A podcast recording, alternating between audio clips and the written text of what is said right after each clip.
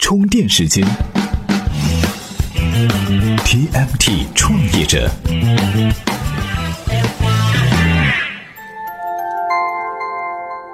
专属于创业者的行动智慧和商业参考。各位好，欢迎收听在喜马拉雅 FM 独家播出的 TMT 创业者频道。七月四号，万科股票停牌六个月之后，哈，终于是在 A 股复牌。和很多人预想的那样，开盘就跌停。不少人甚至认为，在 A 股市场上，万科还会出现两到四个跌停板。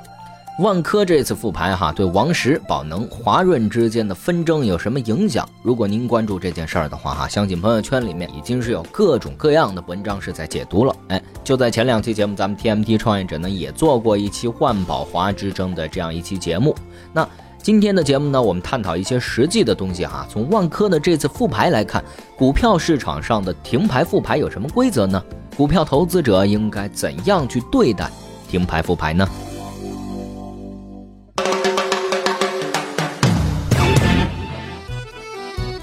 首先说哈，有复牌就有停牌。停牌呢，一般是指由于某种消息或者活动引起了某只股价的连续上涨或者下跌。证券交易所暂停了它在市场上的交易，等到情况澄清或者企业恢复正常之后呢，再去复牌。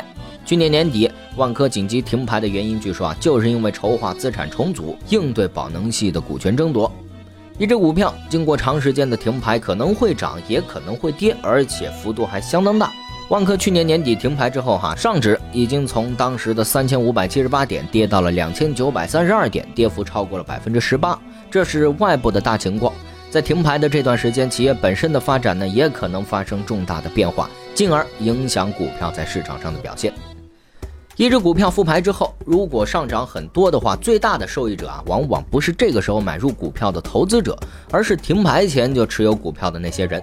同样，股票下跌最大的受害者呢，也是这群人。万科复牌首日跌停，据说啊，一下就是蒸发了两百多亿元的市值。那复牌前呢，就已经持有这只股票的投资者呢，有三种选择：一是看好这只股票的表现，继续持有；二是挑选时机把这只股票卖了，可能开盘就卖，也可能在交易日的尾市才卖；三呢是对已经持有的股票十分看好，觉得这点还不够，再买一些，哎，这就是加仓。复牌前没有持有股票，但是准备买的投资者啊，也有三点需要注意。计划呢，首先是一定要做的，一时冲动看涨就买的行为，八成就要付出代价。股市呢，历来有炒新的习惯，这其中呢，也包括停牌后复牌的股票，复牌第一天的股票，因此呢，也往往惊心动魄的多呀。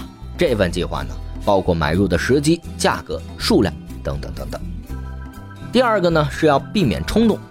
市场上总不缺这样的人哈，一看股价大幅拉升就赶紧买。实际上，这些人的收益并不如那些开盘之后就购入股票的人。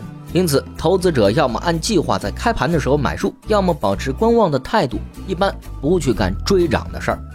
三呢是要快进快出，看准时间啊就要果断交易。复牌后交易的股票大多定位不稳，涨跌变化大，跟风的人呢容易多。因此哈，投资者可以设立一个自己的目标位。当买入的复牌股达到预期的目标位的时候呢，就坚决离场，不贪心也不侥幸。接着啊，这复牌的股票呢，既充满诱人的机会哈，也蕴含巨大的风险。因此，做好计划，控制好风险，比任何时候、任何品种都重要。操作复牌的股票呢，也不应该太频繁。胜算不大的股票要坚决放弃。在很多情况下，保持观望往往是正确的选择。虽然可能错过机会，但至少比盲动要好很多。即使选择操作，也要把握好态度，千万不要想着搏一把去买复牌的股票。今日关键词，好，充电时间。今日关键词：复牌。今天呢，和您分享了复牌股票的一些知识哈。节目最后呢，再分享一篇文章。万科 A 股复牌第一天就下跌了两百多亿的市值。尽管万科这半年来的经营成绩一直在增长，可还是架不住 A 股市场大幅度下挫的趋势。即使这样，持有万科股票的多数基金公司呢，也没有抛售股票的迹象。那他们为什么有这样的自信呢？今天您在充电时间的微信公众号回复“复牌”两个字，就可以收到这篇文章，给您解答了这个问题。好，本期节目呢由勒布朗企划编辑老邓 news 老彭监制。最后提醒各位会员朋友哈，网易云课堂提供了两门精品的课程，注意查收领取。